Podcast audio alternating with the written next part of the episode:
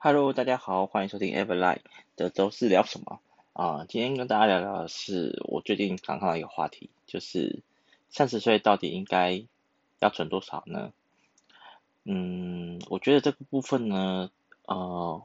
比较像是一个现在的一些资本主义啊，他们在做一些呃，就是假议题啊，就是。就是透过这样的一个方式，然后跟你说哦，所以你应该要去把那些钱啊，要去做一些呃，可能是基金啊，或是股票的一个投资啊，包括你光这样靠这样子存钱，你到底三十岁前能够存得了多少呢？我们就一般的一个呃工作收入好了，呃，一个刚出刚出社会的上班族，好，那我们现在是以男生举例哦，就是你可能当完兵之后。念完书当兵之后，可能已经二二十四、二十五岁或二十六岁之类的。好了，我们再假设一个二十五岁，那这个时候呢，呃，你可能找了一份三万块的工作，那呃，在这个工作中要看你的本身的家庭环境，你有没有一些呃其他的一些生活开销。那我们现在就取一个比较保险的一个方式哈，就是我可能拿其中的十趴做储蓄。然后，其中的十趴呢，做那个投资，哈，那其他部分的话，就另外八十趴呢，就是去应付所有的一些家庭开销，哦，以及生活开销，因为你可能还有一些什么房租啊等等的一些状况。那，呃，所以以三万块而言，我的十趴的储蓄，还有十趴的投资，我每个月可以投入就是各三千元。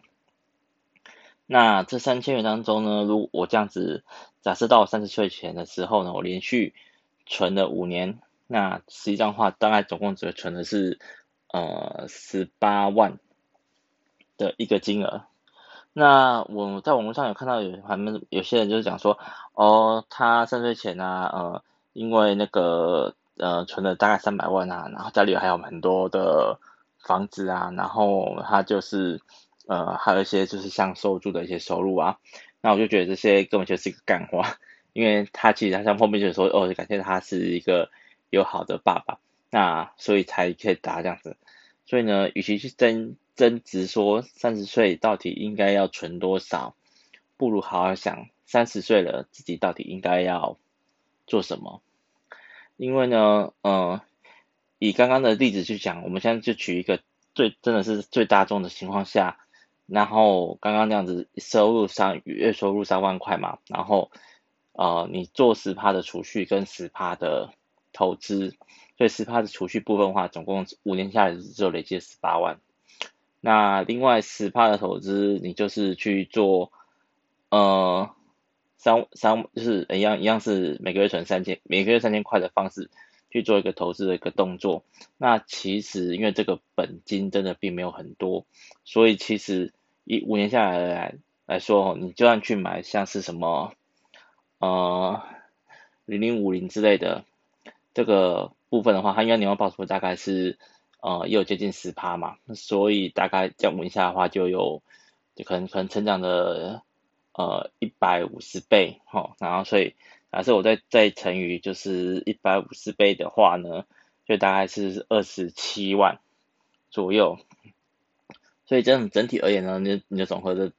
呃储蓄呢，这样加起来的话呢，大概就是呃有大概可能接近于四十五万，对，那这其其实还不能算，也不能很完全算储蓄啦，就是就是就你的总资产。所以呢，你真的真的呃要去跟人家比较说三十岁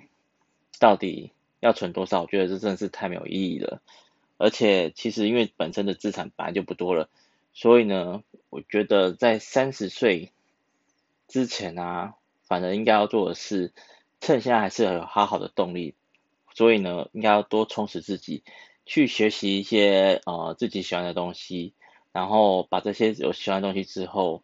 可能在你三十岁的时候，你反而过来好好的盘点一下说，说到底什么样的技能可以让你提高你的收入，因为呃。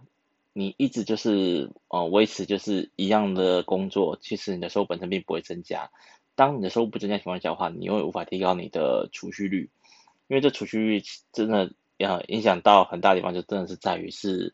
呃你的收支的部分。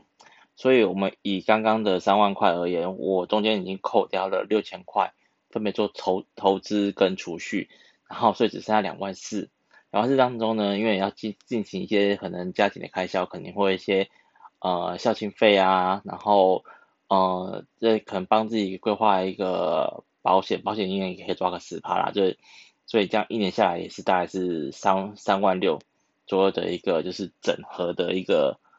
呃，所有的各种类型的保险，但是其实也不能不用到这么高，但是至少是有个三万六的一个预算嘛。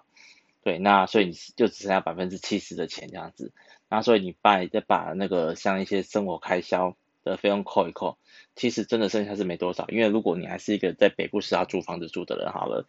呃，以这样的收入大概只能去租个雅房，雅房可能一月租金也要有个六千到八千不等。对，然后运气好点的话，可能住到一些比较交通不是这么好的地方，起码嗯，或或许还可以住到一个套房。对，所以，嗯，听到这样的一个话题啦，然后我就觉得是，呃，如果是照那些理财专家而言，他们在讲是讲，讲说，哦，对，那个三十岁之前啊，你应该要达到多少啊？哦，三十岁应该要这样子努力的存钱啊，然后所以。哦，你这样子的话呢，可以存到呃一桶金啊，一百万啊，或者是说哦很厉害，我觉得三十岁之前应该要存个两百万或三百万，我就觉得哦这个些这些都是干话，因为以真正的人性而言，你呃从小念书到大，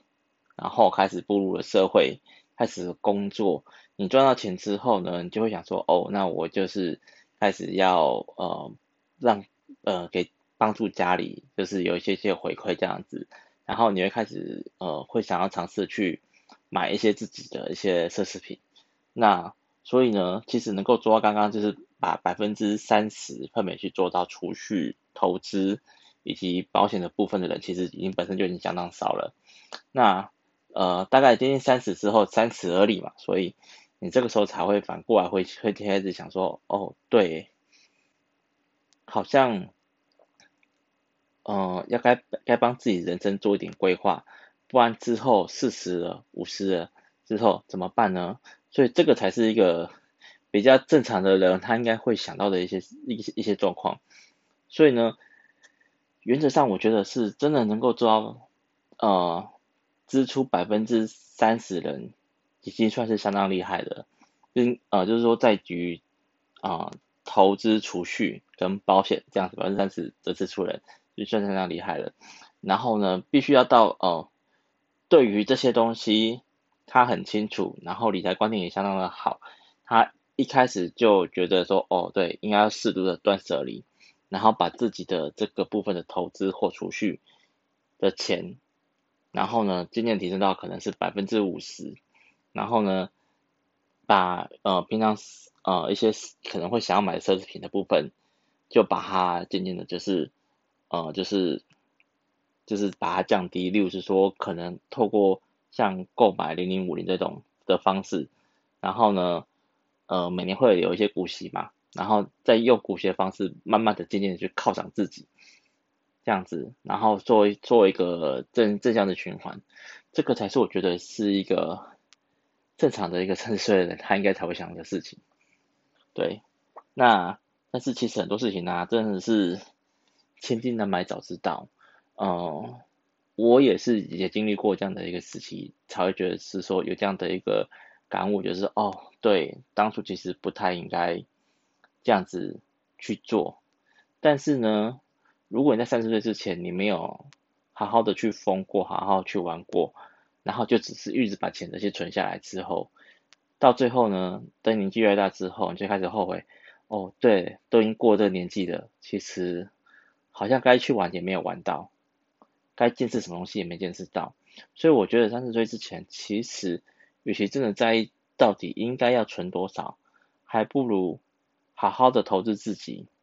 呃，让自己的人生比较不要有一些后悔，因为至少是三十岁之前比较属于自己敢爱敢恨，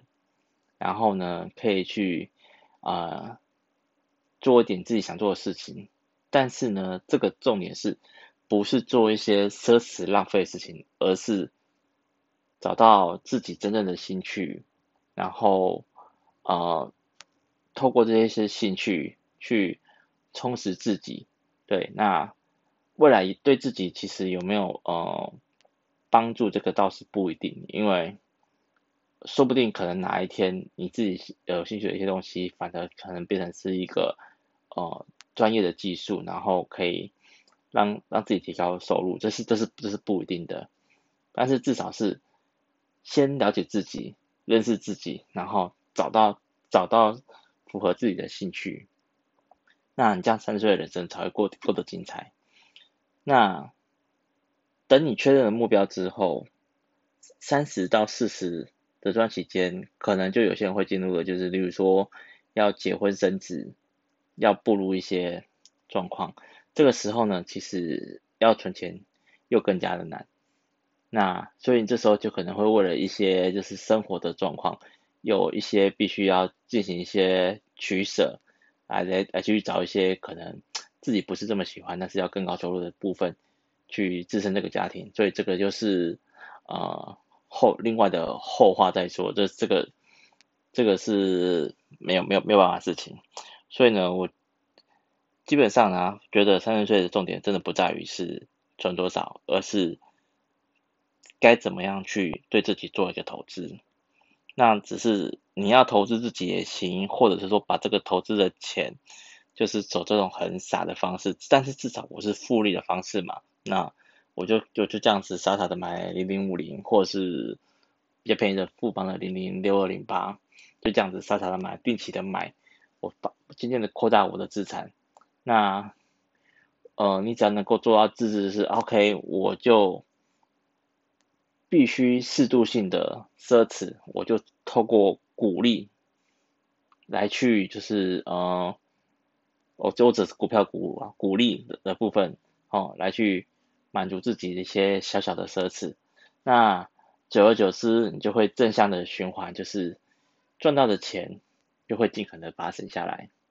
然后。然后去支付一些呃一般的开销，那比较奢侈的部分呢，那就是因为长期的持续的投资嘛，那我就用这个鼓励的部分，然后来去 cover 一些娱乐费，所以呢，我就是早期就玩玩国内，等到后来的资产越来越多之后，在我们这时候再来考虑是，哎，那可能可以再去出国等等部分，那我觉得是这样比较好。那这个就是主要跟大家进行一个分享，所以三十岁到底应该存多少，这是见仁见智。然后我觉得能够存到二十到五十万的人已经非常厉害了。那后续还有什么题比较有趣的题目的话，就是再去跟大家分享。那也谢谢大家收听这一期的节目，那我们就下周再见喽，拜拜。